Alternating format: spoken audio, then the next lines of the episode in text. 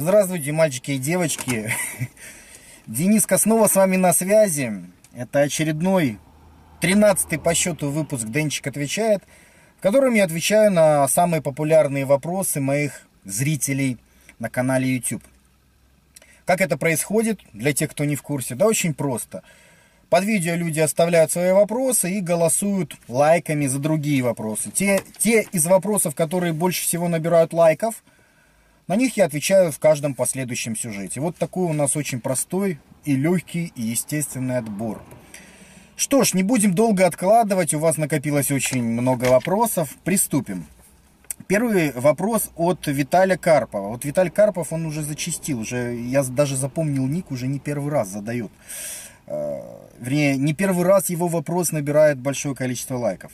Он пишет, Дэн, ты говорил, что был самым оплачиваемым стриптизером и получал много денег. У тебя был свадебный салон и еще что-то там. Куда ты все это просрал? Почему ты не скопил бабла, чтобы купить нормальную квартиру, а не брать в ипотеку? А, спасибо. 170 лайков.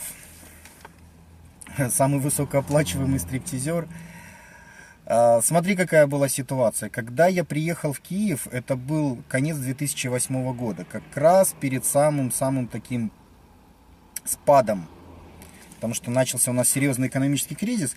И когда я приехал в Киев, действительно, сентябрь, октябрь, в ноябре я заработал 3000 долларов. После того, как э, сделал всю подготовительную работу, прошел по всем агентствам, сделал сайт на коленке, у меня даже компьютера тогда не было.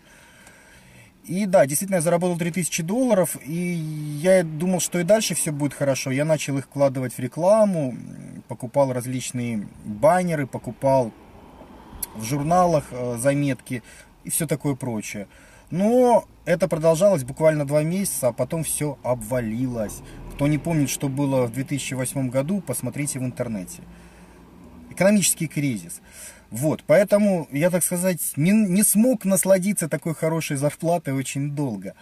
Потому что до этого я был в Москве, и средний мой чистый доход, наверное, где-то был, ну, точно не больше полторы тысячи долларов. В Москве проживание достаточно дорогое, питание тоже не дешевое, и даже если ты никуда не ходишь, все равно денег тратишь очень мало. Когда начался кризис уже тут, в Украине, то тоже ситуация пришла к, примерно к тем же самым полторы тысячи, полторы тысячи долларов. То есть эта сумма не очень большая, чтобы что-то можно было отложить. Я периодически пробовал различные альтернативные способы заработка. В частности, у меня был, я две точки в, в Крыму арендовал, продавал 3D э, изображения, объемные картины – до этого, да, был свадебный салон, был, была точка по продаже обуви. Свадебный салон пошел очень хорошо, но мне пришлось его очень рано закрыть, потому что свадебный салон у меня был в Минске, в районе Академ книги. А в связи с переездом в Москву, ну, хотелось развиваться, хотелось Э, более жирных, дорогих заказов, хотелось больше заработать. Вот в связи с вот этим переездом, естественно, пришлось закрывать ИПшку и, соответственно, салон тоже закрывать. Хотя на тот момент, когда я начал процесс ликвидации, я не знал, насколько это будет прибыльно через несколько месяцев. Через несколько месяцев я отбил все вложения, у меня пошла огромезная прибыль, но уже оставался буквально там месяц работы, и я уже не мог дать ликвидации задний ход. Да и все уже было договорено, куча обязательств на себя взята, что будет переезд и все такое прочее. Вот, поэтому не такие уж и большие бабки, чтобы можно было накопить на квартиру.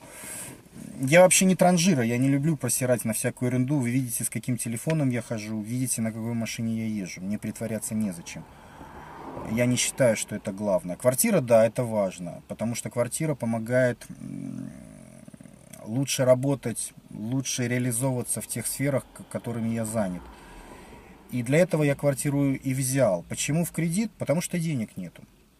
Но я взял на хороших условиях кредит, во-первых. Во-вторых, время самый ценный ресурс. Я бы мог подождать где-то год, полтора и, в общем-то, без кредита, скорее всего, бы взял но я бы потратил год-полтора. А все остальные ресурсы, в том числе и деньги, их можно компенсировать, заработать и так далее. А время, время это невозобновляемый ресурс. Поэтому вот выбор вот такой вот у меня был, к сожалению. Мне тоже очень не нравится. Но с другой стороны, я вижу, как обесцениваются деньги. Кредит я брал в гривне. Гривна сейчас уже летит в задницу. Поэтому, по-видимому, выбор все-таки был сделан верный. Константин Серов. Денис, привет. Объясни, пожалуйста, что происходит на Украине. О, боже мой, опять. Можно даже выпуск отдельно сделать. Потому что я вообще не понимаю, что там происходит. С чего все начиналось, кто за что воюет. Я реально вообще не в теме. Новости включаю, там уже война на площади, всякие выступления, тра-та-та-та-та-та. Кто не прав, кто за Родину выступает, а кто агент Пиндосов. Поддержите лайки. Вообще таких вопросов было очень много. Вот э, с прошлого сюжета. Вот этот вопрос набрал 105 лайков, был еще похожий вопрос, он набрал вообще 190 лайков. Вот еще человек под именем Лан спрашивает, страсти накаляются, Денис, как ты думаешь, что будет с Украиной? Разделят ее на запад-восток, тра-та-та-та-та, 110 э, э, лайков. Ну, в общем, ребят, уже, честно говоря, устал об этом говорить. Знаете почему? Потому что это все бессмысленно. Потому что никакой демократии в принципе не существует, свободы волеизъявления народа тоже не существует. Есть право сильного. Кто сильный, тот и прав. В чем это выражается? Тот человек, у которого, который более сильный, у которого в руках капитал большой, он владеет средствами массовой информации. Если я владею средствами массовой информации, я народу внушу что угодно. Вот что угодно. Поэтому в конечном счете никакое волеизъявление народа ничего не значит значит сила, которая выражается в финансах и владении средствами дезинформации. Вот и все. А какие силы сейчас борются за Украину? За Украину борется Запад, и за Украину борется Россия, борется Восток. Русь. Ну, для того, чтобы победить Русь, ее нужно расчленить на кусочки. Вот и внушают, что Киевская Руси внушают, что она не такая, как Белая Русь или там Восточная Русь, что вот она вот на самом деле ближе к Западу, чем к Руси. Ну, я не хочу давать сейчас какие-либо оценки, идет просто борьба. Будет Украина про западной, про американской, и дальше брать кредиты, чтобы печатать свои деньги и быть полностью зависимой. Либо Россия будет, э, Украина будет пророссийской. И, соответственно, я тоже не скажу, что там будет сразу как-то очень лучше и хорошо. Ну, высшие силы пытаются забрать то, что нужно той и другой. А обычные люди страдают. И самое печальное, что обычные люди не понимают манипуляции и ведутся. Выступают то на той стороне, то на этой стороне. Я давал прогнозы уже. Я неоднократно давал прогнозы. Видите, ни к чему хорошему это не привело. Два месяца назад, по-моему, я еще предупредил всех, что на Майдане будут стрелять снайпера. Предупреждал, предупреждал. Так произошло, так произошло. Тогда люди все смеялись, говорили, да что это, да у нас же тут Европа, ничего такого не будет. Угу, не будет. А кто смотрел предыдущие выпуски, помнит, что я обещал, что в конце февраля а, будет мясо на Украине. Что не было мяса, что я не предупреждал. Я говорил, что будет какая-то такая акция. Вот она и произошла.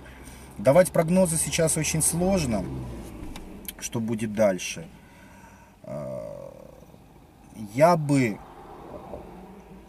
Вот я просто снимаю сейчас днем этот сюжет, а вечером назначена пресс-конференция у Януковича в Ростове-на-Дону. Вот а там очень много определится.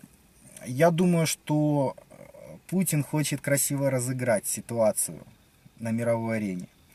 Именно поэтому он очень долго выдерживает паузу. Мне кажется, ситуация будет... Это просто прогноз. Я, я не знаю, как будет точно, а, потому что я не владею всей информацией. Это вот когда люди начинают кричать, вот был бы я президентом, я бы сделал так вот или так вот. Это все бред собачий. Это люди вот именно с промытыми мозгами. Мы не знаем, что за ситуация. Мы не знаем, какие договоренности между политиками, между силами на высоком уровне. Не знаем их. Не знаем, кто чем жертвует и как они между собой договорятся. Но я вам точно говорю, что народ не решает. А, прогноз, прогноз хоть какой-то очередной. А, мне кажется, что Россия взяла под защиту Януковича для того, чтобы использовать его как рычаг, как легализатор вторжения. Ну, можно это назвать вторжением, можно это назвать защитой, это опять все, все политика. По сути, естественно, Россия хочет, э, чтобы Украина вошла в таможенный союз, чтобы Украина была пророссийской, а не прозападной. Поэтому, а сейчас раскол Запад-Восток, поэтому мне кажется, что э, Путин дал спокойно Западу захватить власть в Киеве, а Януковича взял себе. Для того, чтобы через какое-то время сказать, ребята, а власть-то она же не конституционная. Вот смотрите, вот есть конституция, в соответствии с которой есть процедура получения власти. Она нарушена. Причем, смотрите, вот вам еще доказательства. А, у мирных демонстрантов было оружие, бла-бла-бла, 3 рубля, предоставить все эти доказательства а, на международной арене. А потом сказать, а вот у нас, смотрите, вот у нас есть легальный президент, которого народ выбирал. Это все конституционно. То есть это способ легально ввести силы в Украину и сделать ее пророссийской. Мне кажется так. Скорее всего, именно поэтому так долго выдерживалась пауза. И вообще очень много вещей, ну, можно бесконечно говорить. Тут столько вещей. И, допустим, технология Шарпа на полную катушку использовалась, и использовалась антитехнология Шарпа. То есть мирные демонстранты, соответственно, власть им поставила навстречу мирных милиционеров, чтобы не дискредитировать себя. Соответственно, технология Шарпа начала обламываться. Стало понятно, что нужно применять силу. Силу применили но уже перестали быть мирными демонстрантами. Это раз, уже дискредитация пошла. И э, доказательства, я уверен, что есть, и они будут в свое время представлены. А второй момент, э, второй момент ситуация как с этим, с Мубараком, по-моему. Тот же тоже, когда народные волнения начались в столице, он просто взял и покинул ее. Потому что, ну, ломайте, тут крушите, устанавливайте какую-то свою власть, но революция, получается, затихла. То есть все проверенные методы антиреволюционные, они были использованы. И скорее всего это не Янукович сам все сделал. Скорее всего это действительно специалисты из ФСБ, специалисты Путина давали определенные рекомендации, как и что делать. Ну вот я даю такой прогноз, что я просто вначале думал, э, что Януковича запугали очень сильно. Сказали, что родной, смотри, вот там на Майдане людей убивают от твоего имени, так что мы тебя, тебя ждет судьба Каддафи. Вообще у сына у твоего там миллионы, отберем нафиг. Ты лучше с нами договорись-ка, а мы тебе обеспечим безопасность. А, вот как я думал. Я думал, что он слился, испугался. Но я смотрю, что он в России. Он собирается вот давать пресс-конференцию, поэтому, скорее всего, он скажет что-то в стиле того, что я продолжаю оставаться э, легальным президентом, за меня голосовал народ, бла-бла-бла. Э, и с юридической точки зрения, с юридической точки зрения он прав. А при рассмотрении на международных всех вот этих вот заседаниях ООН и так далее будут рассматриваться вот эти вещи. Поэтому я думаю, что Путин ведет такую красивую игру, и именно поэтому он не вмешивается. Эти пусть вмешиваются, эти пусть там Запада тут куча, э, куча наделают дел нехороших, наследят, а потом можно предоставить все эти доказательства и добиться нужного результата малой кровью. Мне кажется, что-то такое задумано. Ладно, не хотел про политику, но снова что-то как-то так. Жаль, что я не смотрел эту конференцию. Ну вот вы посмотрите, когда вы сейчас смотрите этот сюжет, конференция уже прошла, по-видимому, и уже что-то должно быть там понятно. Интересно, что он там сказал. The Pulse Аддон, 97 лайков. Денис, привет, давно смотрю твое видео, глубоко уважаю тебя. И мой вопрос такой, что ты думаешь о Владимире Путине? Как тебе политика? И зависит ли он от Запада, как э, Ленин или Горбачев? Тут нужно прекрасно понимать, что все зависят от Запада. Сейчас нету ни одного политика мирового, который не зависит от Запада. Более того, я скажу, что если сравнивать Путина и Горбачева, то Горбачев меньше зависел от Запада, чем Путин. Потому что Горбачев возглавлял суверенное, то есть независимое, огромное, сильное государство. А Россия сейчас не такая. Россия сейчас, во-первых, часть от того, что было, во-вторых, она сильно зависит, потому что она в свое время проиграла э, поставили своих людей, э, прозападные различные партии, финансирование различных антигосударственных организаций на западные деньги. Ну, естественно, сейчас Путин не может чисто национальную политику осуществлять, мне так кажется, потому что он не монарх и власть у него не абсолютная. Он существует в рамках правового пространства, где еще куча других органов государственных, которые, ему, а, которые прозападные. Поэтому в какой-то степени зависим. Я думаю, тут он, наверное, лавирует как-то, пытается там договориться, там договориться, там чуть-чуть отжать, там чуть-чуть отжать. Это такой очень длительный процесс. Вот, но в целом, я думаю, да что думаю, я уверен, что он не сто процентов человек Запада. Потому что Запад его очень часто поливает фекалиями, а это, ну, критикует. Это очень главный системный показатель. Как говорил дедушка Сталин, чем больше нас критикуют наши враги, тем на более правильном пути мы в данный момент находимся. Значит, мы делаем все верно. Путина Запад критикует очень серьезно, очень серьезно. И это главное, главное доказательство того, что он делает все правильно.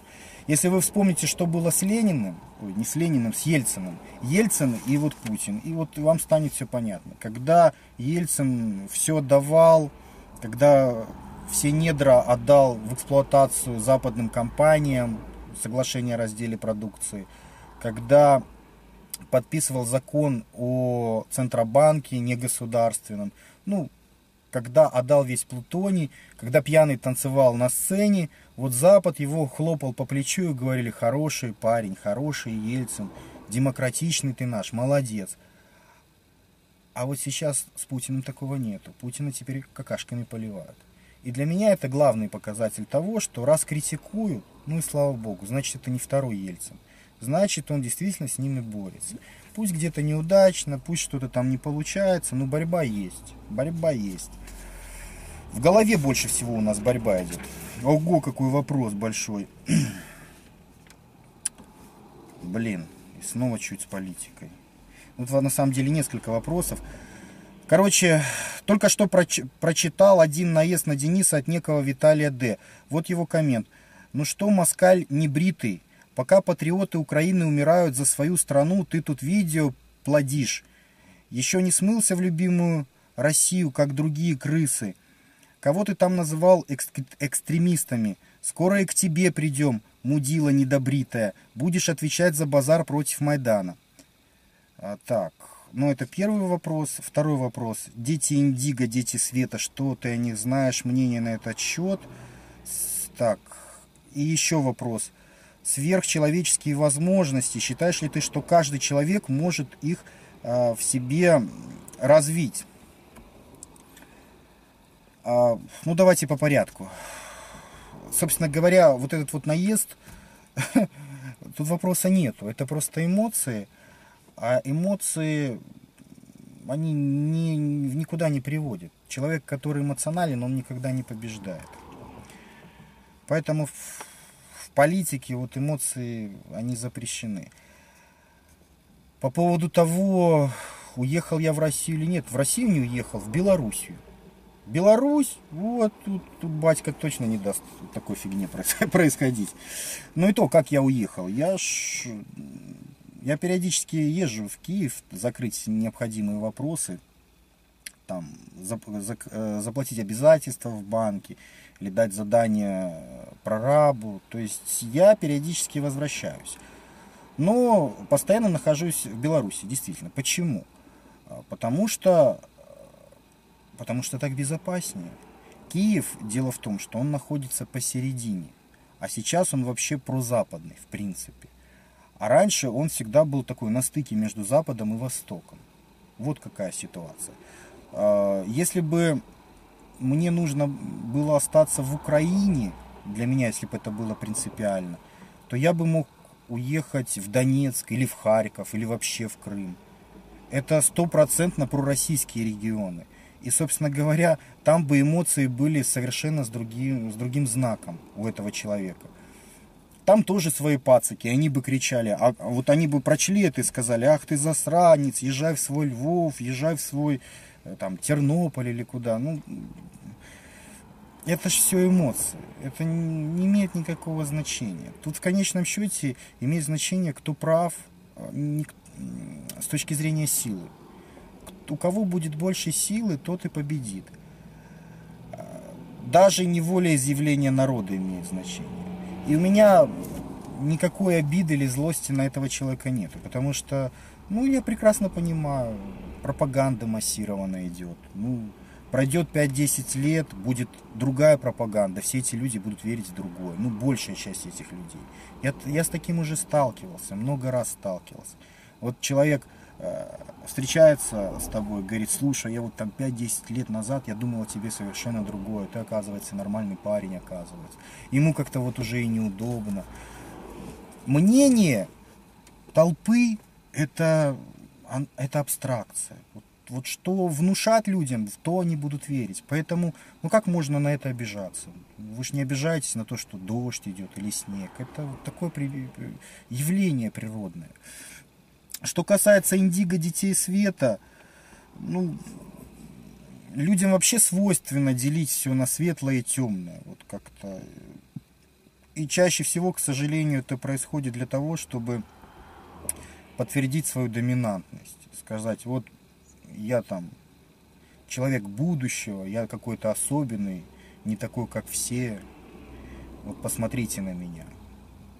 Я, допустим, никогда не считал, что я какой-то особенный. И более того, все, что я вижу вокруг, подтверждает, что все люди очень похожи друг на друга. Нами очень легко управлять, манипулировать. Индиго, Эволюция, конечно, идет, и, возможно, в будущем появится более совершенный человек, но, во-первых, это очень длительный процесс, а во-вторых, пока я не вижу предпосылок для этого. Какие нафиг дети будущего, индиго, когда включишь телевизор, там одна порнография, один дебилизм, ток-шоу, Дом-2 и все. Деградация полная. С чего появляться людям будущего, если мозг, наоборот, у людей уменьшается? Уже последние 10 тысяч лет наш мозг уменьшается, потому что мы им все меньше и меньше пользуемся. У нас идет деградация, а не эволюция. И в этом плане очень сомнительно. Ну, я, наверное, должен увидеть хоть одного такого человека вживую и почувствовать его особенность. Но пока я слышу только разговоры об этом. И что там еще? Сверхвозможности. Сверхвозможности в какой-то степени могут быть в какой-то степени. Но это не на уровне там левитации или прохождения сквозь стены, там джампирования или еще чего-нибудь такого. Сверхвозможности это вот машину поднять, чтобы спасти ребенка. То есть в каких-то экстренных ситуациях у человека могут определенные резервы, э, запрограммированные в его теле, они могут проснуться. Но вот эти вот все фантастические вещи, я опять, я с ними не сталкивался. Возможно, но почему мы тогда не видим нигде доказательств? Только в кино они там перемещаются через стены и летают. А в жизни вот как-то не видно. Хотя фиг его знает. Фиг его, друзья, знает. Soul Line, 115 лайков. Почему русские люди смотрят друг на друга волком? Как это исправить, если, если сам исправился? Деды говорят, что раньше э, все друг другу помогали. А теперь все изменилось. Чье это влияние? Ведь это рушит общество. Возьмем, например, кавказцев. Они все за одного. У русских не так. Страх. Страх, что если вступишься за кого-то, то тебя не поддержат. Может, твои слова пробудят э, в сердцах людей что-то, что их образумит. Э, поддержите лайками. Тут, тут есть два момента. Вот, допустим, первый момент. Ты э, нужно учитывать, э, на чужбине находятся русские или у себя дома.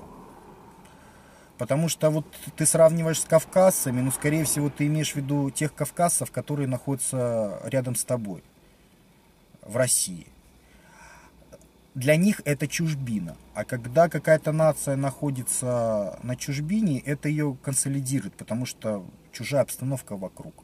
Так, такие люди начинают больше дружить между собой и больше помогать друг другу. Потому что если друг другу не поможешь, никто не поможет. Это первый момент. Нужно учитывать такой фактор. что если бы русские, допустим, оказались где-нибудь там в Австралии и даже в Штатах, то помогали бы друг другу больше, чем в самой России. Потому что для них это уже была бы чужая сторона, и, соответственно, нужно помогать. Вот этот момент ты не учитываешь. И второй момент, он еще более важный, это, конечно же, антирусская пропаганда. Причем антирусская пропаганда в самой же России. Нам пытаются внушить, что мы слабые, убогие, что у нас нету истории, все вот эти вот ватники, Рашка, Раисия. Ну, это вот целая огромная пропаганда. И очень часто людям промывают мозги, и они продолжают и дальше об этом кричать на каждом углу, какая херовая страна, в которой они живут, какое тут все говно, и вообще ничего не было хорошего и светлого, и надо отсюда валить поскорее. Это целенаправленная пропаганда Запада, которая была запущена для того, чтобы нас ослаблять. Потому что если человек не верит в себя, он и не будет трепыхаться, он сделает все, что нужно. Вот два момента нужно учитывать, из которых антирусская пропаганда самое главное. Почему раньше такого не было при дедах? Потому что не было антирусской пропаганды. Я застал чуть-чуть Советский Союз. Мне было 10 лет, когда он развалился. Но я помню, как принимали в пионеры, я помню, как... Это, кстати, в Киеве было. Это было в Киеве, в музее Ленина. Сейчас это Европейская площадь. Я помню, как нас принимали в пионеры, э, и как это было модно там девочке место уступить, там кому-то помочь, поднести что-то, другу там в чем-то пом... Нас воспитывали соответствующим образом, а, в духе взаимопомощи. У нас не было никакого никаких антирусских настроений. Какие антирусские настроения? Наоборот, а, в духе взаимопомощи мы росли. Поэтому раньше, да, а после того, как включилась эта пропаганда, чтобы нас ослабить, то вот все докатилось до того состояния, которое вы сейчас видите вокруг. Это вопрос времени. Если мы сможем стать действительно независимыми, если мы сможем объединиться, то тогда все наладится. Но нам же не дают, нам говорят, какие мы убогие, калечные, инвалиды, и вообще мы все разные. Давайте, ребята, вы вот разъединяйтесь. Вот вы разъединитесь полностью, и тогда будет лучше. Почитайте последнее интервью Милошевича, перед тем, как его убили. Ну, вот Югославия вам, наверное, что-то слышали где-то когда-то. Там вот все, все в общем-то, сказано, открытым текстом. Так. А, Мега Семский. Денис, ответь мне, пожалуйста, наконец. А то пишу и пишу, ответа нету. Сколько у тебя было секс-партнерш? И как, сломать, и как сломать девушку на секс? Дело в том, что у меня в этом деле опыта почти нет. Ломаю только проститутку, чтобы сделала скидку. А возраста за 20 Поддержите, ребята, лайками. 91 а, лайк. Ну, я, честно, я не вел никакого дневника, чтобы вам сказать, сколько у меня было сексуальных партнерш. Вот, честно. И более того, коли... образ моего развратного мой развратный образ жизни, он периодически менялся от более развратного к менее развратному. Вот на пике вот этого вот грехопадения я знакомился в среднем, одна девушка в неделю у меня была. Но это опять-таки не весь год, это вот, допустим, лето. Летом поехал в Крым, и не то, что там каждый день там разные женщины это тоже какой-то минимальный, какое-то минимальное ухаживание, ну, какой-то флирт, и в конце концов заканчивалось постелью. И вот таких вещей в среднем, вот я, допустим, два месяца нахожусь в Крыму, и вот каждый, каждую неделю в среднем новая партнерша, то есть вот 8 человек. Много это или мало, не знаю. Кто-то скажет, что много, кто-то скажет, там, профессиональные пикаперы, что мало. А, более того, это вот пик. А вообще в течение года я ж не занимался такими вещами. Я мог там познакомиться с какой-то девушкой, и у нас дошло до секса. Но это может быть раз в месяц, может, раз, может быть раз в два месяца. Это не очень частое явление. Я не ставил себе такой целью, вот, знаете, как больные и неуверенные в себе люди там, заводят вот эти вот блокнотики и там ведут калькуляцию, сколько они совратили женщин. У меня такого никогда не было. А, что касается, как сломать девушку на секс, мне кажется, лучше не ломать, а лучше договариваться. Вот как-то это более должно быть эффективно. А вообще на системном уровне я могу посоветовать вам думать не о том, как затащить девушку в постель, а думать о том, как сделать так, чтобы она вас захотела затащить в постель. Думайте о том, чтобы как самому стать таким классным парнем, мужчиной, которого бы захотели очень многие женщины. Развивайтесь, зарабатывайте, тренируйтесь, побеждайте. Докажите окружающей вселенной, что вы чего-то стоите. Докажите это. И тогда девушки сами вас захотят. А вот эти вот все обманы, там, притвориться тем, кем ты не являешься на самом деле, это вот к пикаперам. Вот они специалисты. Игорь э, Верницкий 90 лайков. Дэн, расскажи про Тимошенко, под чью дудку она играет. Э, как-никак будущий президент Украины. 90 лайков. Я вам сказал уже, что политиков независимых не бывает, особенно сейчас. На системном уровне Тимошенко это прозападный политик. Прозападный политик. За что, за что ее садили, ну, известная история за газ, э, но мне кажется, это формальность. Если по чесноку, если по чесноку, то пацаны просто не поделили. Не поделили. Мешала она пацанам воровать. Если говорить совсем конкретно, ее посадил Янукович, потому что она лезла, по-видимому, в его кормушку. Вот. Поэтому был придуман какой-то повод, и ее посадили. Нужно прекрасно понимать, что среди политиков святых нету. Нету ни одного стопроцентно честного там нету человека. И быть не может. Потому что система сама, политическая современная, она коррупционная. Ее сделали коррупционной для того, чтобы управлять ей. И чтобы можно было в любой момент ее перевернуть и перезагрузить. Потому что если бы стояли там честные люди, ими было, было бы очень сложно управлять. Поэтому, если вы побеждаете какое-то государство, ставьте на всех уровнях коррупционеров, на которых есть компроматы, которых можно угрозить, по которым можно угрожать, двигать и так далее. Вот в чем фишка. Поэтому все современные политики в той или иной степени это коррупционеры, они зависимы. Не надо э, мир делить на черно-белый. Там Тимошенко хорошая, а Янукович плохой. Или наоборот, Тимошенко плохая, а Янукович такой светлый на крыльях и снега. Они все политики. То есть они все там запачканные в фекалиях по самые уши. Все воруют, все совершали преступления, все делали антигосударственные, принимали антигосударственные невыгодные государству решения э, в пользу свою, своей экономической выгоды все политики, в том числе и Тимошенко. Это различная предпринимательская деятельность, которой запрещено заниматься политиком, но они занимаются этим через своих родственников ближайших. Что у Юли, что у Януковича. Ну, слышали, наверное, что у Януковича сын миллионер? Очень удобно. Папа президент, сын миллионер. А чуть что, извините, так это ж сын. Он просто вот хороший хороший бизнесмен, понимаете, вот хороший бизнесмен, и поэтому вот так удачно, хорошо, много работает, поэтому заработал.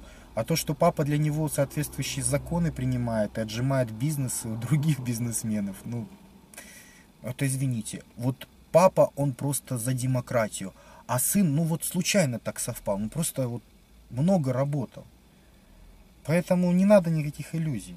То, что там один поменяется на другого, волки между собой ругаются, а самое прикольное, что вот бараны в защиту интересов этих волков друг с другом там ссорятся и режут друг друга. Ну вот примерно так.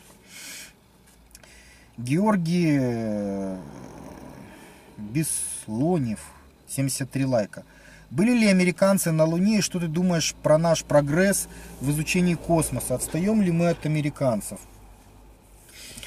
Это очень мутная история, я не знаю, как там точно что было, но я могу точно сказать, что цель американцев была не попасть на Луну сама по себе. Цель американцев была в информационном противостоянии. То есть нужно было показать всем, что мы круче, что мы лучше, что мы можем попасть на Луну раньше.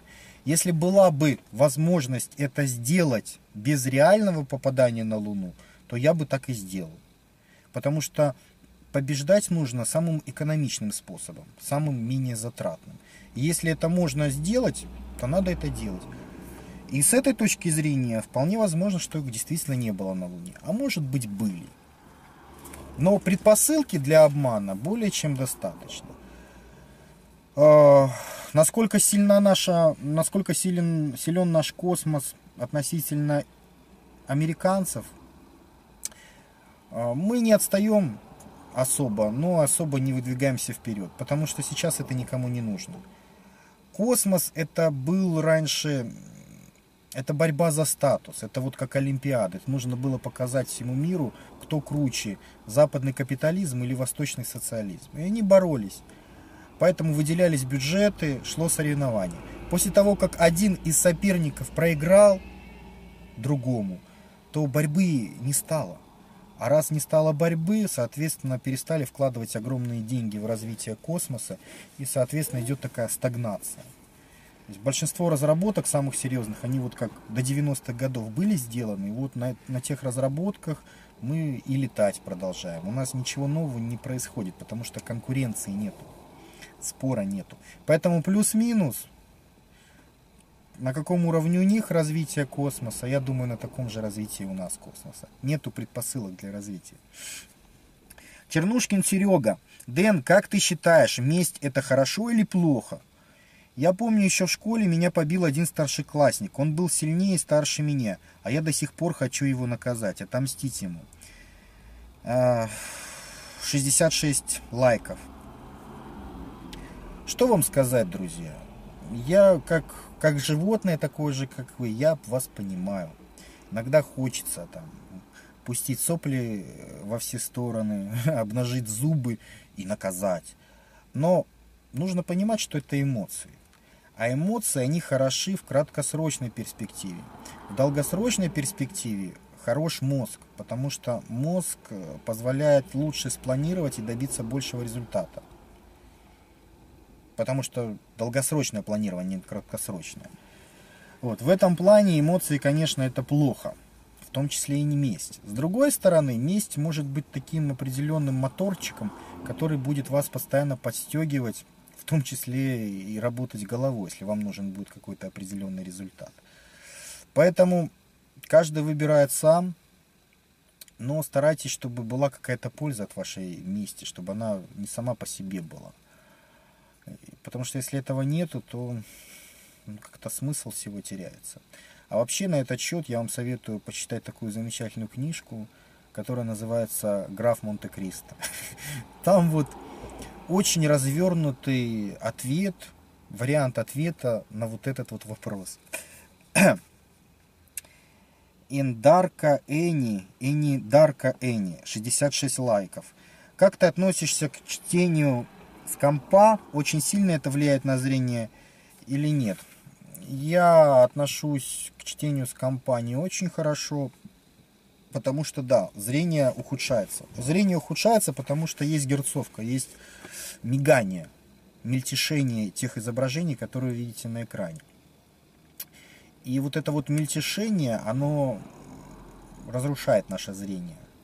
Особенно если сблизи на него смотреть такое микросолнце, которое постоянно еще мигает, заставляя ваши зрачки то чуть-чуть сужаться, то расширяться. Ну, плохо это, в общем, для зрения. Но я очень хорошо отношусь к чтению, если нету мигания. У меня есть Pocketbook, электронная книжка. Электронная книжка в этом плане очень хороша, потому что нету герцовки. Там другая система используется. Там система как э, в часах электронных. То есть на кристалл подается напряжение, и в зависимости от напряжения этот кристалл меняет цвет становится темным или светлым. И что для нас самое главное, вот он стал темным, он им остался. Мельтешения нету, герцовки нету. Поэтому э, читать электронную книжку монохромную, это хорошо. А, а вот если вы читаете с монитора какого-то, где есть э, мельтешение, это очень плохо. Ну вот, примерно так. Э, Никитас Лихачев. Дорогой мой друг Денчикос, давай пофилософствуем. Я знаю, ты это любишь. Ну, Никитос, конечно. Меня хлебом не корми, дай пофилософствовать. Я ж этим с вами только и занимаюсь. Как вот начнется сюжет, и так два часа философии. Мой вопросистый вопрос таков. Э, человек считает себя вершиной эволюции, и при этом человек всеяден. Есть вегетарианцы, которым все равно э, на нычку жрут мясо которые все равно на нычку жрут мясо. Есть люди э, за природу те, шо гринписовцы. Есть люди за природу те, шо гринписовцы. Хотя все ихние попытки тщетны. Я к чему веду? Тебе не кажется, что человек это худший паразит на Земле из всех живущих существ, который не принес на эту планету ничего полезного, а лишь разруху и смерть. Я знаю, это звучит даже эгоистично, но наше человечество как вид подходит к своему логическому завершению, и потом пропадем так же мгновенно, как и появились. И Земля смоет все, что настроило человечество обновиться. Люди, ставьте лайк. Интересно, что думает про это Денчик. Кумарят тупые вопросы про девочек и как накачать бицуху. Подписан на твой канал с октября прошлого года. 52 а, лайка. Ну что тебе сказать? Ты прав. Человек, человечество, это действительно на данном этапе, это раковая опухоль на Земле. Потому что мы ее загрязняем, мы ее разрушаем, мы ее уничтожаем. И причем прогрессирующими темпами. И сейчас в наших руках уже появились такие опасные штуки, которые могут вообще ее уничтожить. Поэтому вообще, скорее всего, человечество прекратит свое существование, если что-то не поменяется. Так как человечество слишком рано получило мозг и использует этот мозг не для развития, а использует этот мозг для решения биологических задач. Задач доминантности, секса, пожрать и так далее. И э, в этой борьбе хапануть побольше мы уничтожаем друг друга и вообще в легкую уничтожаем планету. Это неразумно, это глупое поведение. И со всеми другими животными это бы не имело никакого значения, потому что у них нет возможности менять планету так значительно, как у человека. А с человеком это действительно становится опасно. И, скорее всего, если ничего не поменяется, то человечество само себя уничтожит. Вариантов миллион от экологических катаклизмов до грандиозной ядерной войны, в котором вообще сотрут себя с лица этой планеты. Все идет к этому. Э, перспективы две только. Первая перспектива, и это самая вероятная перспектива, что человечество себя уничтожит. В борьбе не, э, уничтожит, потому что не сможет побороть себе вот эту вот животную темную сущность. Она нас окружает вокруг, вот постоянно, вот даже в вопросах. Да, там, готовы загрызть друг друга, готовы противостоять, готовы убивать друг друга, вырезать, готовы насиловать, э, ищут способ, как э, слома, сломать девушку на секс. Это вообще вокруг... Мы живем в животном мире. Если человек называет себя разумным, то это не более чем способ потешить очередной инстинкт животного, инстинкт доминантности. Сказать, что а, мы разумные, мы не такие, как остальные животные, мы же особенные. И в чем ты особенный? Что ты можешь расстрелять слона, убить его, а слон не может, допустим, тебя. Так это не показатель разума. Он, тигр, тоже может сожрать человека, если тот безоружен. Что тигр умнее лучше? Нет. Поэтому первый вариант, который скорее всего произойдет, с человеческой цивилизацией, мы сами себя уничтожим. Это самая большая вероятность. Второй вариант, это что появится какая-то, пусть небольшая группа людей, которые перестанут вести паразитический образ жизни на планете, животные, а начнут выступать в роли такого определенного симбиота для Земли. То есть они будут пользоваться Землей, мы будем пользоваться Землей, но мы будем ей приносить определенную пользу. Это такой симбиоз. А люди выступят симбиотами. Ну, польза какая? Там можно орошать, можно восстанавливать землю. Там. Если на нее летит, там, не знаю, метеорит, можно его отклонять в сторону. То есть симбиоты, они не только пользуются, но и не дают что-то взамен. И поэтому это выгодно. А паразиты, они все сжирают и сами умирают, в конце концов. Сами себя уничтожают. Но, скорее всего, скорее всего, человечество себя уничтожит. Симбиот это, конечно, очень такая красивая сказка, мне хотелось бы, но пока таких людей очень мало, которые не на уровне политики и красивых слов, а реально сами себя бы вот начали и делали что-то для других и пытались хотя бы в себе душить животные инстинкты. Таких людей просто единицы. Люди даже не понимают целесообразности такого поведения. Им проще вести себя как паразиты. А паразиты, в конце концов, все вымирают. Мария Орджел. 52 лайка. Денис, привет! Хочется узнать твое мнение, почему в странах Европы люди пенсионного возраста живут достойно на пенсию, а на пенсию даже могут путешествовать. В наших странах же э, ровно обратная ситуация. Подержите пальчиками вверх, тема, которая коснется и всех, я думаю. Спасибо, 52 лайка. Ответ очень прост.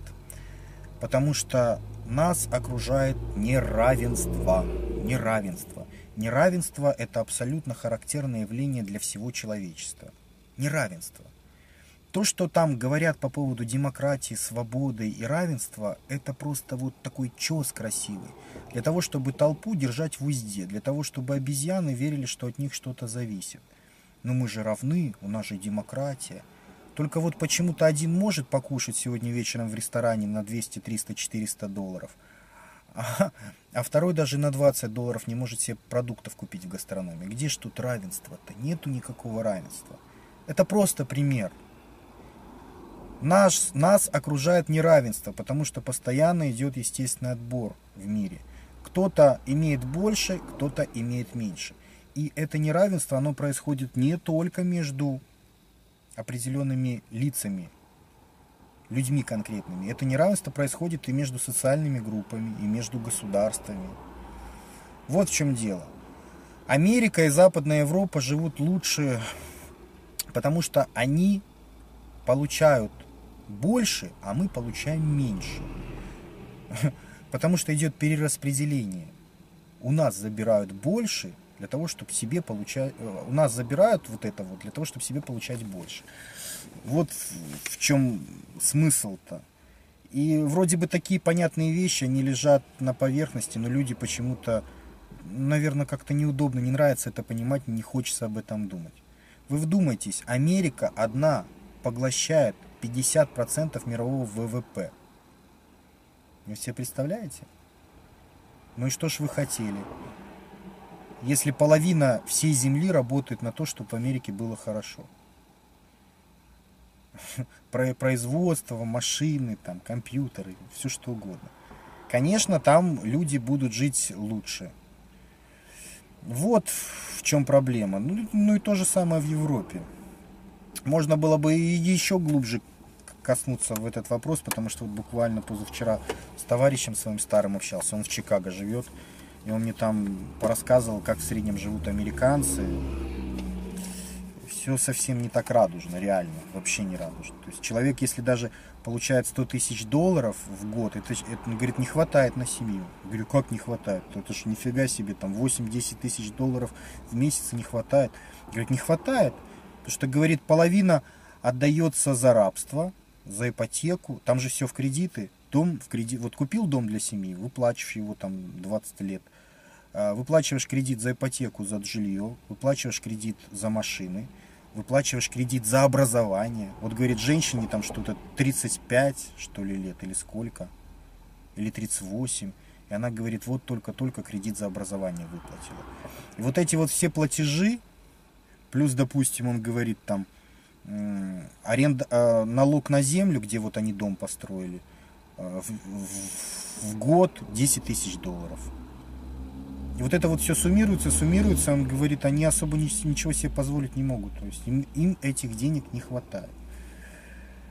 То есть не все так шоколадно, как рисуют там сказки. Может быть, человек там горбатится до 50-60 лет, а потом 5 действительно лет последних, он там, может быть, более-менее кредиты выплатил и может себе позволить по Европе покататься.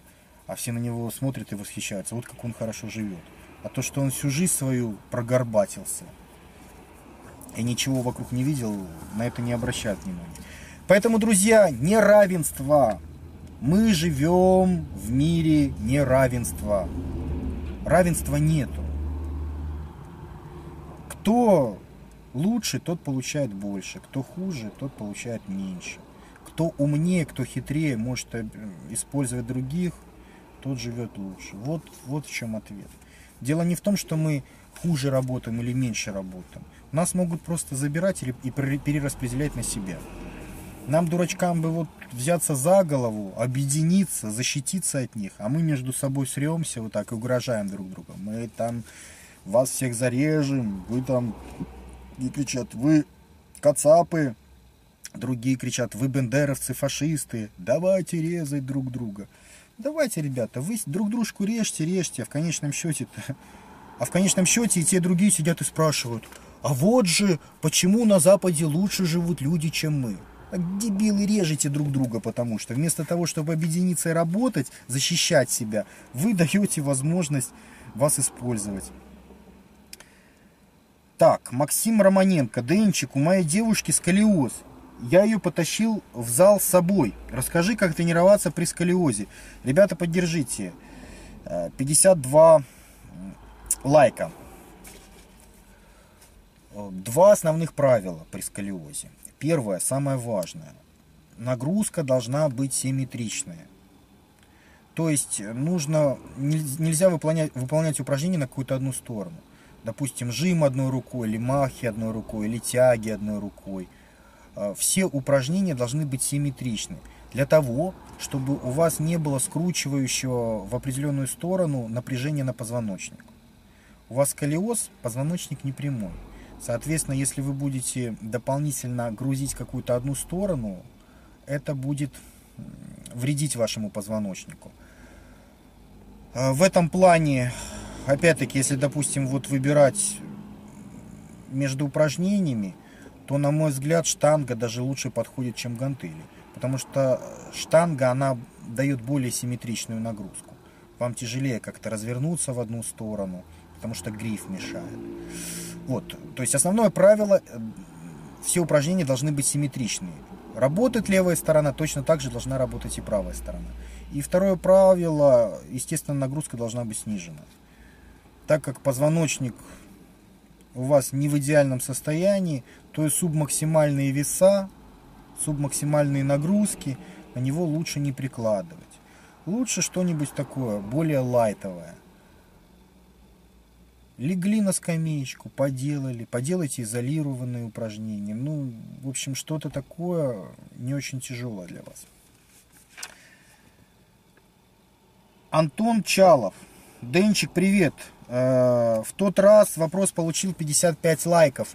Помоги разрешить спор. Я считаю, что Филипп Киркоров, Джастин Бибер, Алла Пугачева и другие – а, многого добились и заслуживают э, уважения хотя бы за это.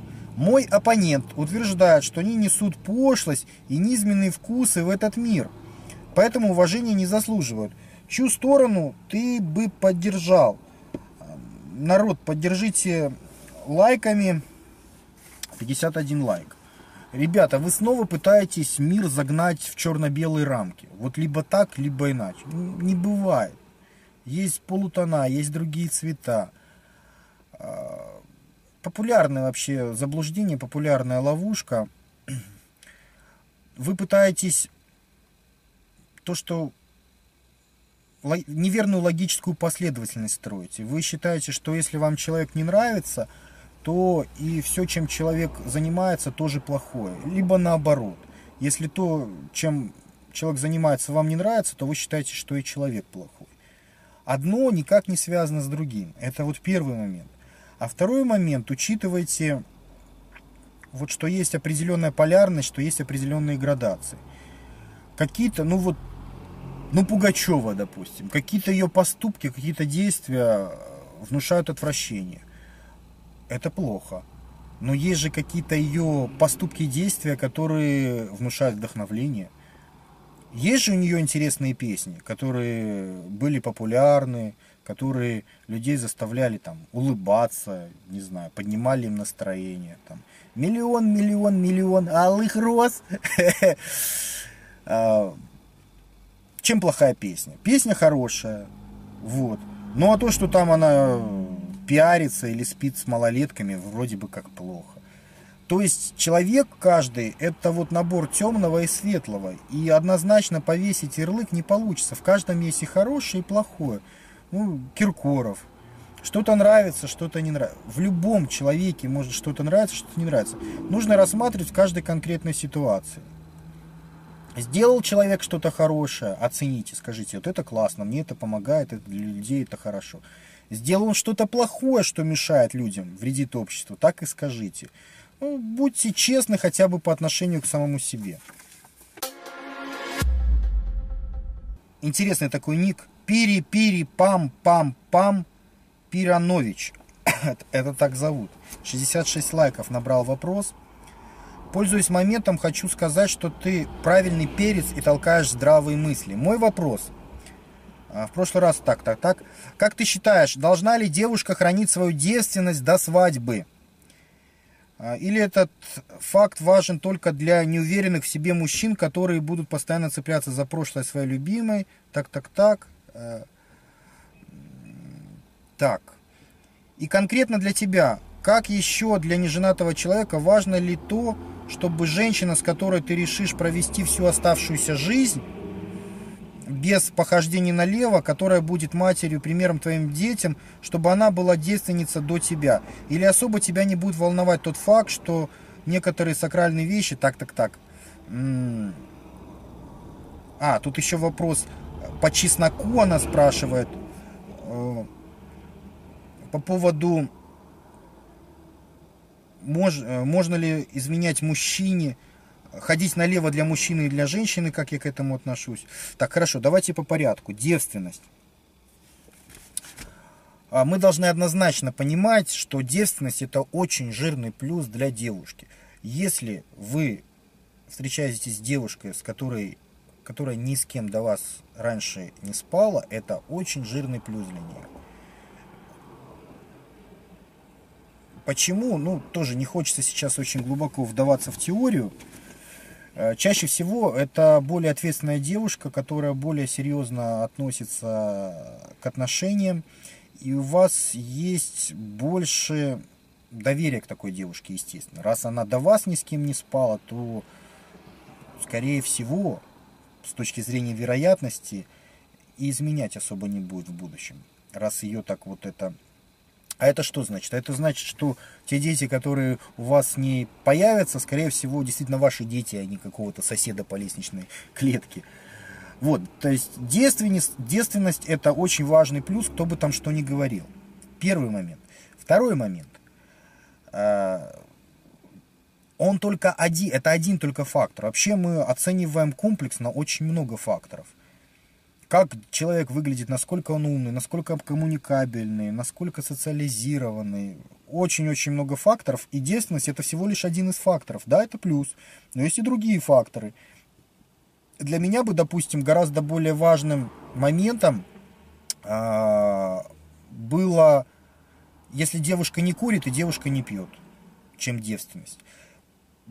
Потому что это реально помогает... Э, дает больше уверенности, что будут здоровые дети.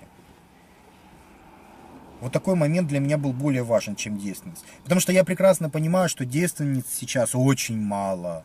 Очень мало. Сейчас девственницу найти труднее, наверное, чем в Сахаре воду. То есть очень мало их осталось.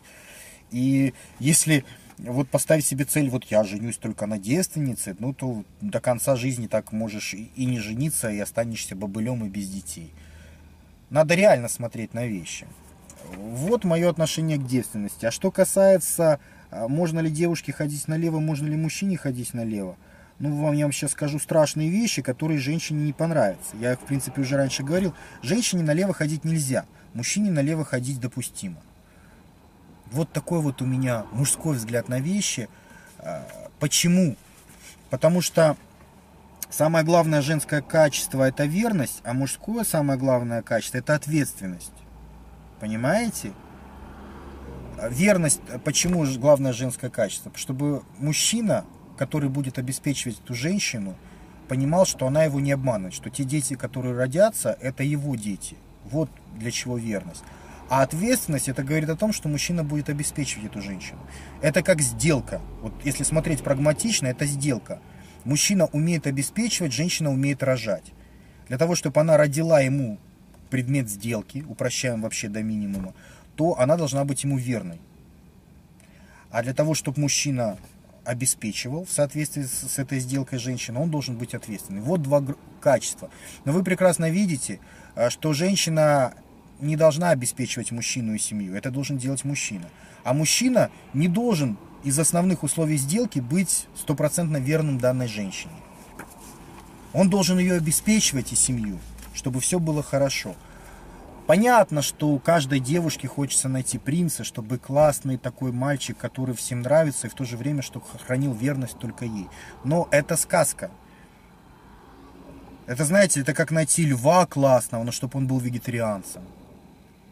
Выбирай, будешь, будешь либо со слон, либо со львом. Но если это лев, то ты должна понимать, что он, если он действительно классный самец, то его хотят многие самки. И если он ответственный по, по отношению к тебе, это уже очень хорошо, потому что он сделал свой выбор, он тебя обеспечивает, обеспечивает вашу семью, этого более чем достаточно.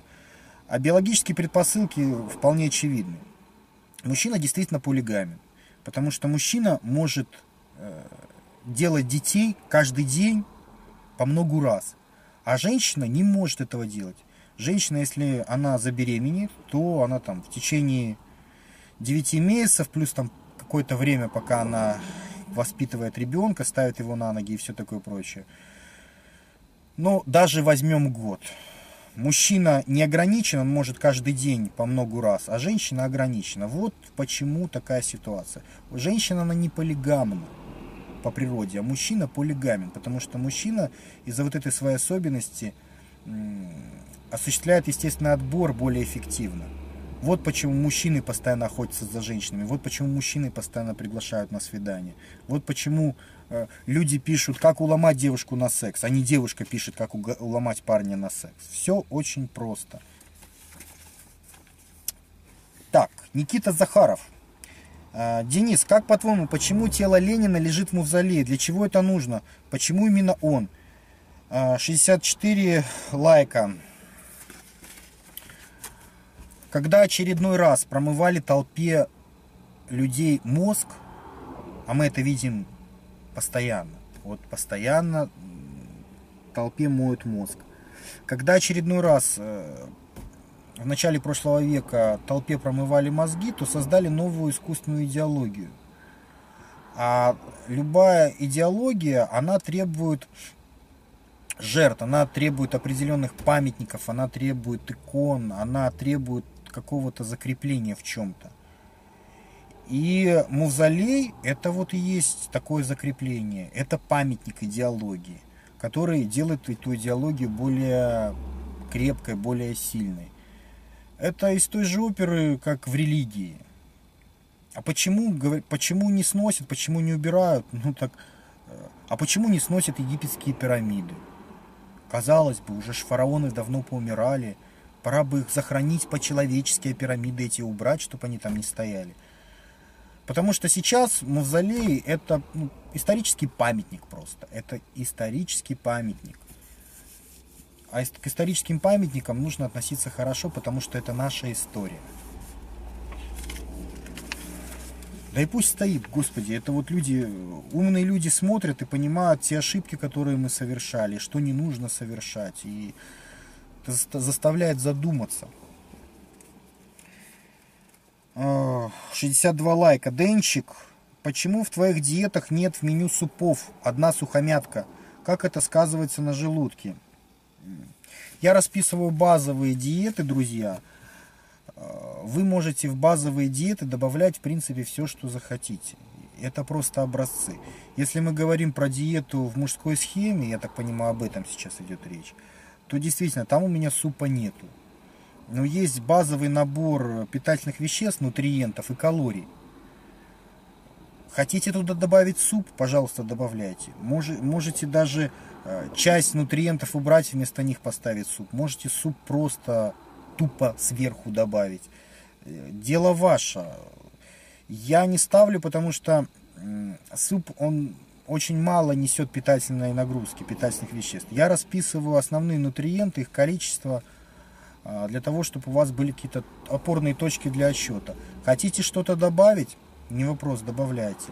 Лично я просто на постоянку супы не ем, поэтому дополнительно это не фиксирую нигде.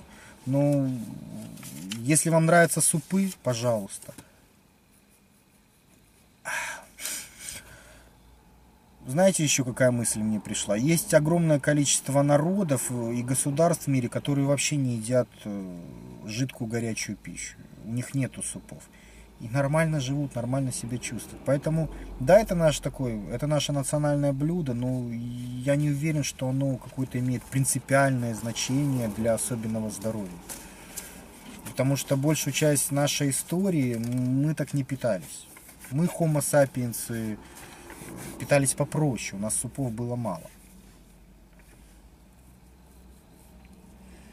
Артур Салахов. Уважаемый Денис, как ты относишься к Ванге? Веришь ли ты в ее сакральные способности? Или же это, как всегда, манипуляция с тайной политикой и опять Америка владеет всеми деньгами? Можно привести в пример того же Нострадамуса и прочих магов-шаманов. 58 а, лайков.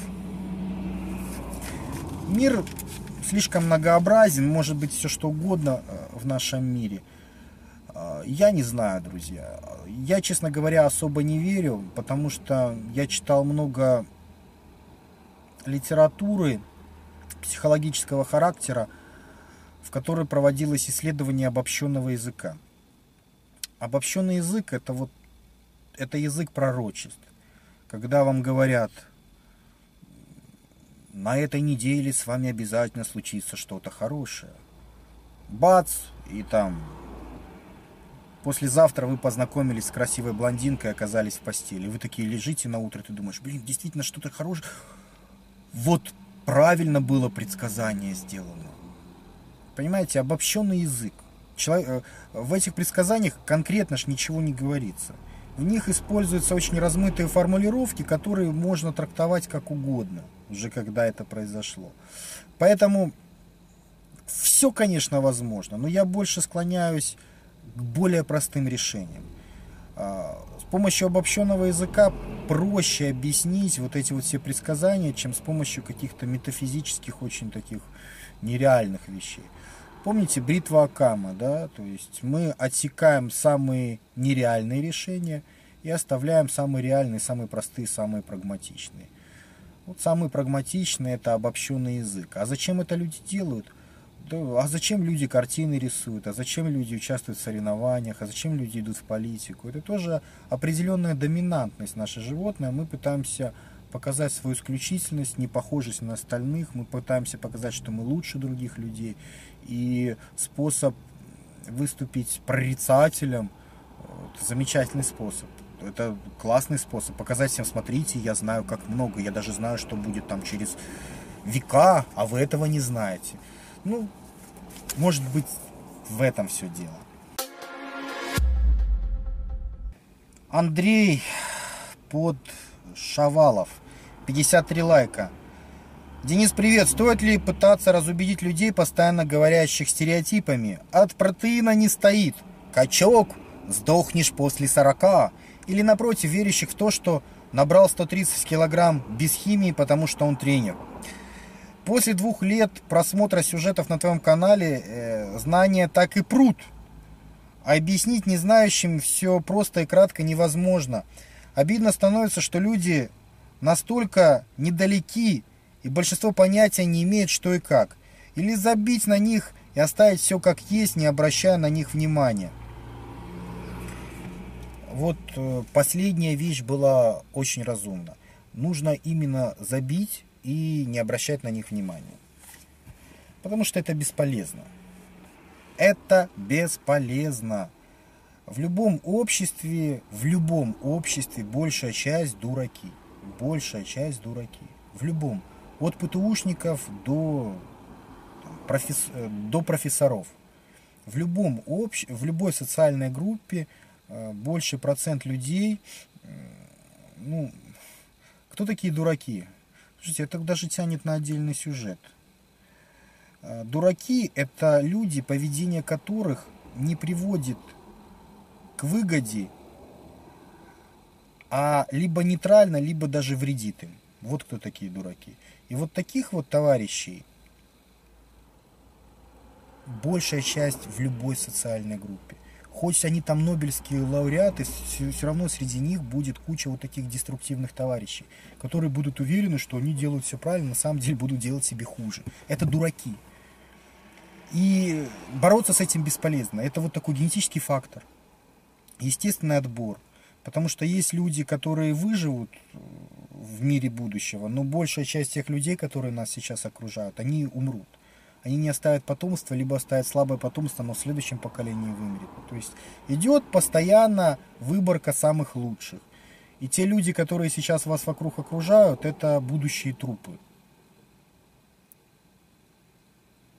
Так же, как в свое время, помните, я вам говорил пример, первый человек встал на ноги, разогнулся, а вокруг остальные на четвереньках двигались. Вот те, которые на четвереньках, они вымерли.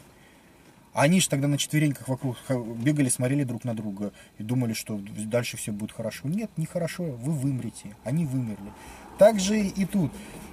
И э, что будет, если человек, который стал на ноги, он там будет им кричать, там, поднимитесь с четверенек, встаньте на ноги, все будет, вы тогда будете лучше видеть, быстрее ходить и так далее. Они на него смотрят, ты что, идиот? Они говорят, ты дурак, мы умные, ты дурак, ты умрешь. Ну, это бесполезно. Поэтому нужно просто забить.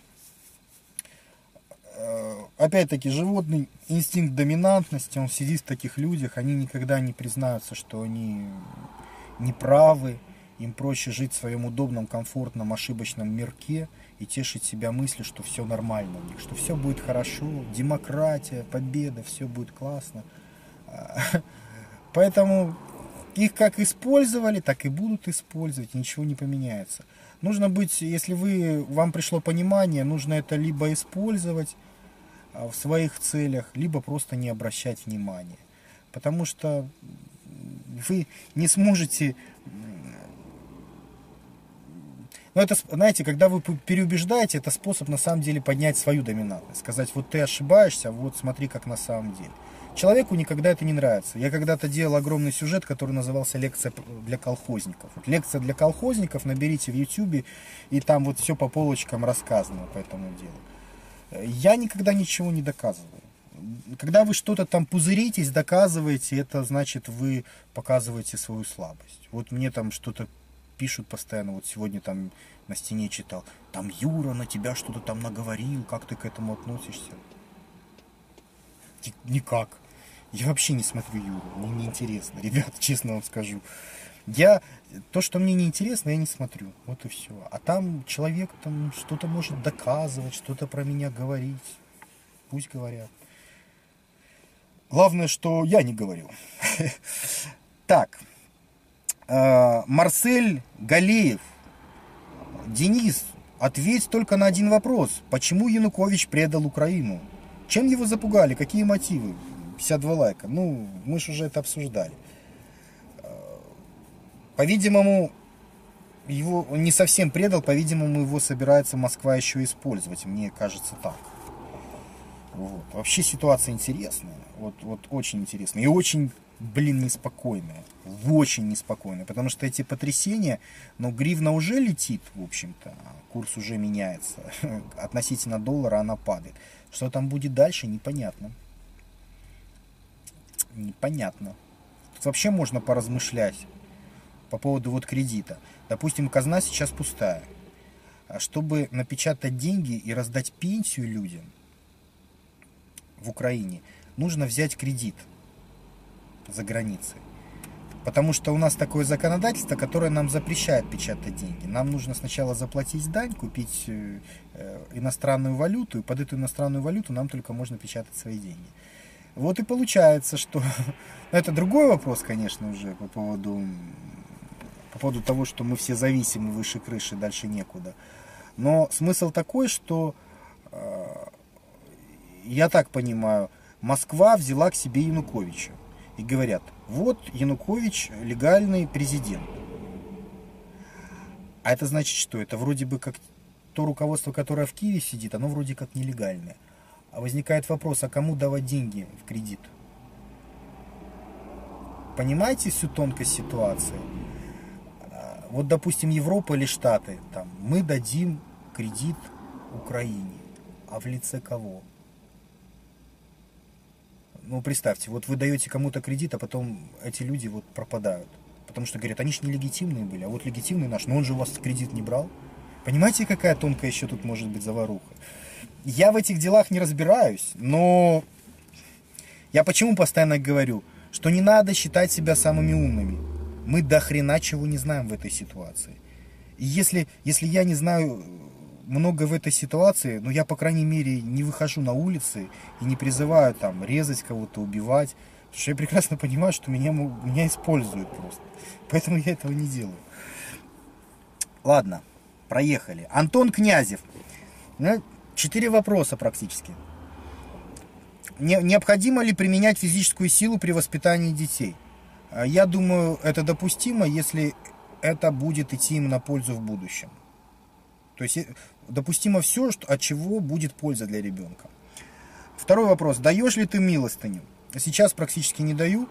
А, вообще в 20 лет очень, очень часто давал. Очень часто давал. Бывают даже какие-то деньги, а, там ехал на рынок что-то покупать, вот что-то остается, я там раздавал людям. Продолжалось это до тех пор, пока я не разочаровался. Просто я пару раз видел людей, потом тех, кому я давал деньги, и я их потом видел, скажем так, в другой обстановке вечером, в клубе видел, хорошо одетыми и так далее. И, и, и с меня там друзья лахали, говорили, о, посмотри, так он говорит, он, это у него заработок такой, он институт бросил, он там первую половину дня ходит там в этих шмотках, обоссанных, а вечером у него там и машина дорогая, на квартиру он уже заработал. Ну и как-то вот, я понимаю, что, э, возможно, там есть люди порядочные, ну просто жизнь так сложилась, что нужны деньги, чтобы покушать и так далее. Но вот из-за таких сволочей, такое, знаете, предвзятое отношение ко всем. Не веришь просто людям. В современном обществе очень сложно верить людям. Третий вопрос. Что для тебя будет являться гранью для начала драки э, в перепалке?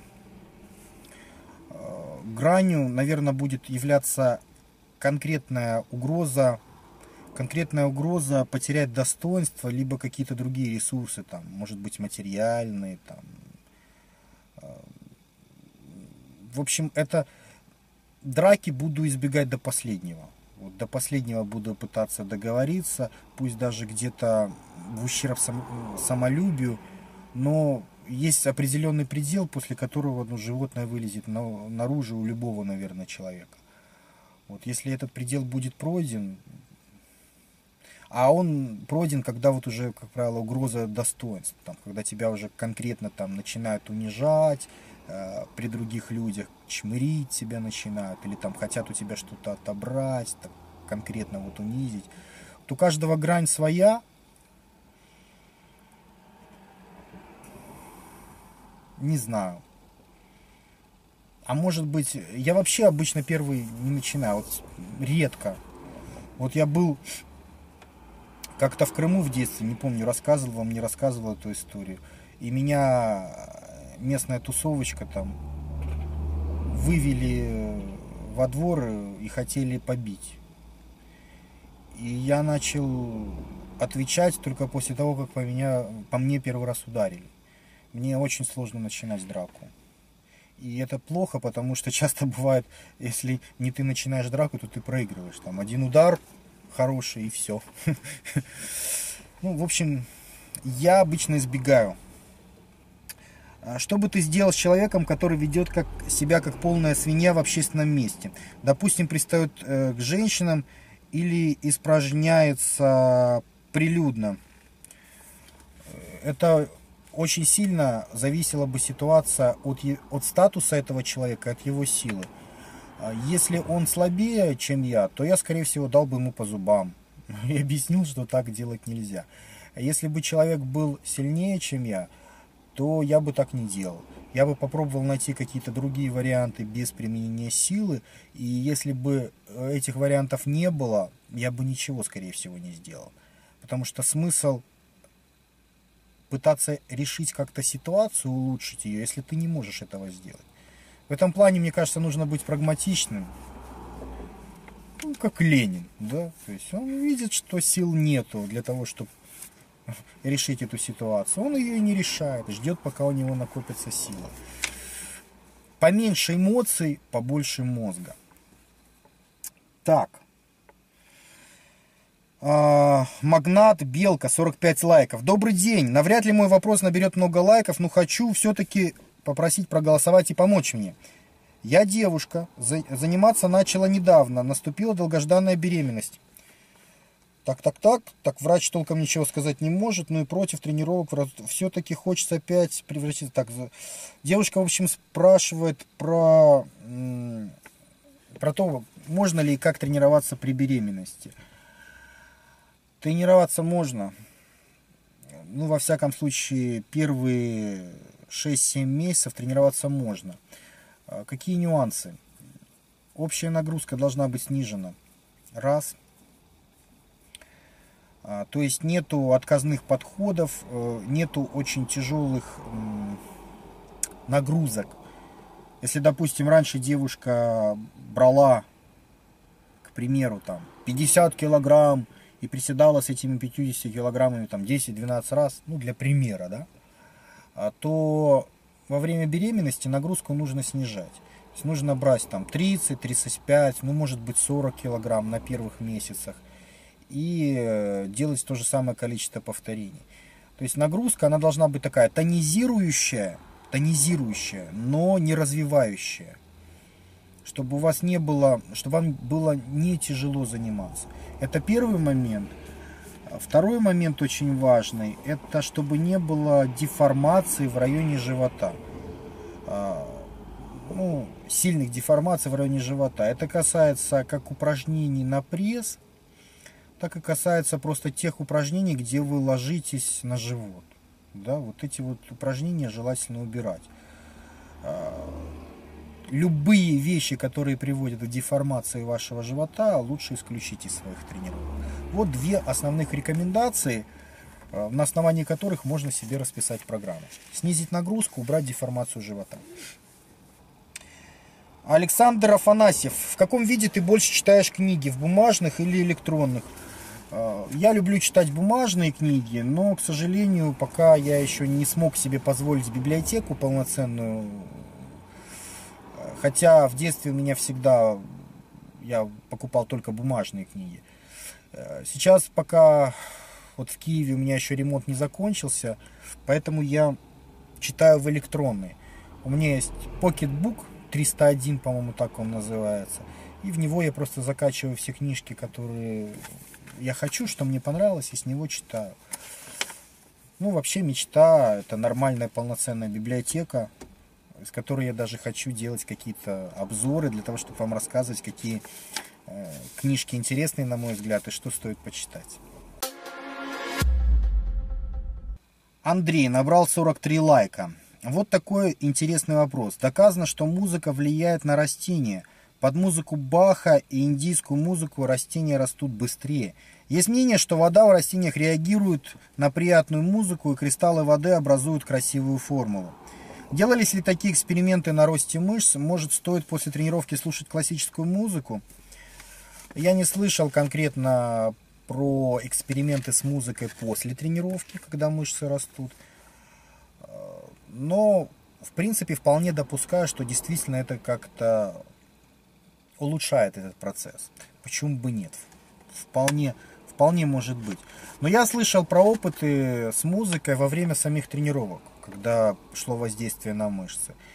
И во время самих тренировок воздействие улучшалось человек мог показать большее достижение, поднять больший вес, продемонстрировать большую выносливость и так далее. Поэтому музыка очень мощный фактор, и как минимум стоит с ней экспериментировать. На тренировке она однозначно улучшает ваши показатели и вполне возможно после тренировки тоже. Но с конкретными опытами лично я не знаком. Леонид Голиков Денис, повторю свой вопрос в этой ветке. Как нам победить в информационной войне? Нужна ведь мощная идея в противовес мифической демократии. Что мы должны декларировать? Ха -ха.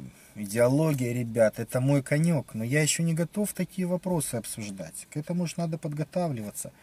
Вокруг чего объединить людей? К чему к тому же либерасты сами себя обманывают, ведь если демократия устанавливается ради благосостояния масс, то она должна быть лишь средством перехода к социализму, а не самоцелью. А мысль-то действительно верная. Действительно, если вы хотите демократия, демос, народ, власть народа, так социализм он для народа и существует. А то получается демос, власть народа, а у вас капитализм. То есть политическая формация не для народа, а для части, для капиталистов из этого народа. Тогда социализм действительно это является продолжением демократии. Но, лак, ладно, вот наш ответ Чемберлену. Вопрос размещен в двух ветках, в комментах. Так, ставьте лайки. Набрал 41 лайк. Ты правильно сказал, но опять-таки это никого не волнует. Ты абсолютно правильно сказал по поводу социализма и демократии. Но это все красивые слова. А в реальном мире имеет значение только сила. Кто сильный, тот и прав. А все остальное это просто промывание мозгов. Э, очень много различных существовало идеологий. Был тоталитаризм, была монархия, был социализм, был коммунизм. Где они все? На их месте остался только, э, осталось только капиталистическая демократия. С точки зрения борьбы различных политических течений и концепций, получается, что вот демократия капиталистическая победила.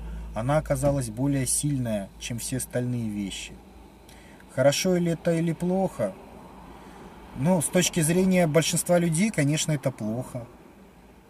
А с точки зрения капиталистов, которые управляют этими людьми, это хорошо. А, но если смотреть на вещи прагматично, кого в принципе интересуют люди? Интересует исключительно своя выгода, интересует своя сила. Благодаря этой политической формации, это вот искусственной демократии управляют толпой. Веками управляют толпой, им говорят, вы свободны. Они говорят, да, мы свободны. У нас демократия, да, у нас демократия. Равенство, да, равенство. Блин, ну, ну и все. А, а неравенства на самом деле вокруг, а демократии даже близко нет. Вот страны, одни уничтожают другие страны, физически устраняют лидеров. Ну, имеет значение только сила. А под каким соусом это все оформить, это вот, конечно, другой вопрос. Концепцию-то сделать несложно. У нас было уже много концепций социально направленных на то, чтобы делать общество сильнее. То же самое христианство, это та, та, та самая концепция. То же самый коммунизм, социализм, та самая концепция. Но концепция сама по себе без силы не имеет никакого значения. Сначала вы должны раскачаться, а потом всех вокруг учить, как правильно и что нужно делать. А если вы какой-то дрыщ пришли в зал и начали там всем вокруг рассказывать, как правильно качаться и что нужно делать, вас слушать не будут. Ну, это вот если вообще очень упрощенно говорить. А по поводу идеологии, я такой материал пишу, я такой материал пишу. Но он очень сложный.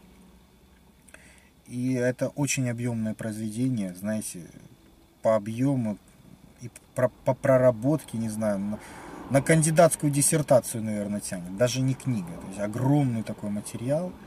Э, не буду говорить название, там есть общая теоретическая, э, общая теоретическая часть и практическая часть с примерами. Э, я его пишу для себя ради удовольствия, и он будет готов ну, не раньше, чем через год, не раньше, а может быть даже через два года. Ну, если жив буду, то мало ли что. Там будут все ответы. Так, и последний вопрос, 30 лайков. Привет, Денис, в этом видео ты говорил, что патриотизм это круто. Скажи, пожалуйста, как ты относишься к людям, которые ненавидят свою страну? Украинофобам в Украине, русофобам в России. Откуда берется это явление и как с ним бороться? Ага. Знаете, над чем подумайте? Украинофобов гораздо меньше, чем русофобов. Есть такое? Есть такое. Почему? опять-таки мы возвращаемся к силе. Если э, какой-то народ больше угрожает Западу, то этот народ будут больше бояться. Если этот народ меньше угрожает Западу, то его ни во что ставить не будут, его будут бояться меньше. Вот почему украинофобов мало, а русофобов много. Причем в самой России куча есть людей, которые Э, сами себя поливают фекалиями, уверены, что они ничего не стоят, что вот они такие серые долбоги. Это просто пропаганда.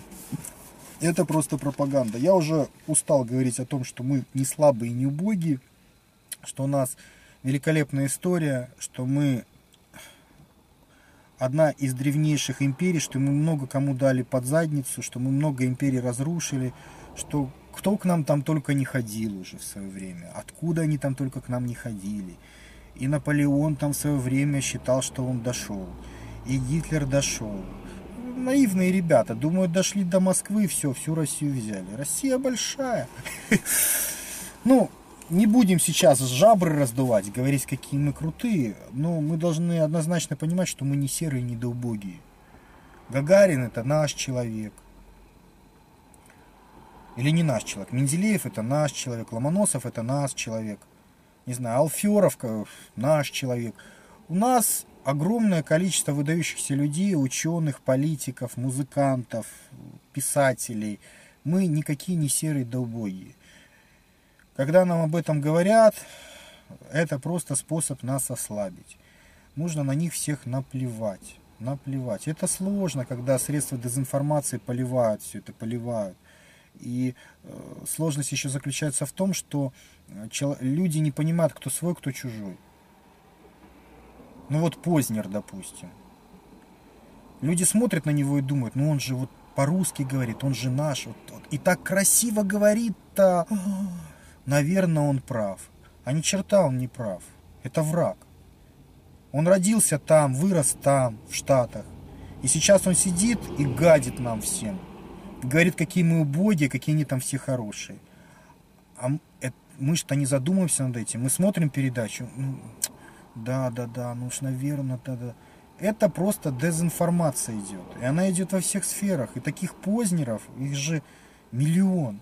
И они вам с утра до вечера говорят, какие вы говно. И с утра до вечера говорят, какие мы убогие, что ну, а там все так хорошо, что нужно равняться на Запад и так далее и тому подобное. Но нас много раз практически уничтожали. И много раз уже на нас ставили крест и говорили, что уже все, все уже закончилось, России уже нету, лапками кверху, должны все сдаться, и будет демократия. И что? Вон, в семнадцатом году вообще империю развалили на куски, уничтожили. Все думали, вздохнули с облегчением, думают, все нормально. Проходит 20 лет, СССР и такие смотрят, вот, что с ними делать-то теперь? Они там уже вообще капец уже. Скоро, скоро полмира захватят. Или вот, казалось бы, 91 год. Ну, кажется, уже тоже все. СССР уничтожили. Фу, ну теперь-то уже точно, слава богу. А что-то как-то неспокойно им. Именно поэтому пропаганда продолжается и продолжается. А вы прислушиваетесь не к пропаганде, вы прислушиваетесь к здравому смыслу. Какая бы ни была ваша мать, вы все равно ее будете любить и уважать, потому что это ваша мать. Какое бы ни было то государство, где вы находитесь, это ваше государство. Вы в нем родились, это ваша родина. Прислушивайтесь к системным вещам. Представьте, что вы инопланетянин, не надо слушать никакую пропаганду. Смотрите с точки зрения здравого смысла на вещи. И тогда все будет замечательно. Вообще могло все быть очень хорошо у нас, если бы мы победили самый главный бой. А самый главный бой вот тут. Как только мы сможем понять, чего мы стоим, как, только мы поймем, что мы не враги друг другу и сможем объединиться, только после этого мы сможем замечательно жить, только после этого мы сможем развиваться и наконец-то вздохнуть свободно. Но нам это не дают. Хорошо, друзья. Все, что хотел, все сказал. Напомню еще раз, что оставляйте вот сейчас на YouTube там внизу свой вопрос. Не стесняйтесь голосовать лайками за чужие вопросы, потому что это единственный способ участвовать в конкурентной борьбе и определить, какой вопрос самый интересный. Ведь именно на самые интересные вопросы, которые получили больше всего лайков, я буду отвечать в следующем сюжете. Ну а с вами был Денис Борисов. Это был выпуск блога экстремального самосовершенствования fitforlife.ru. Раздел Денчик отвечает. Я вам желаю удачи, успеха и да пребудет с вами сила, друзья.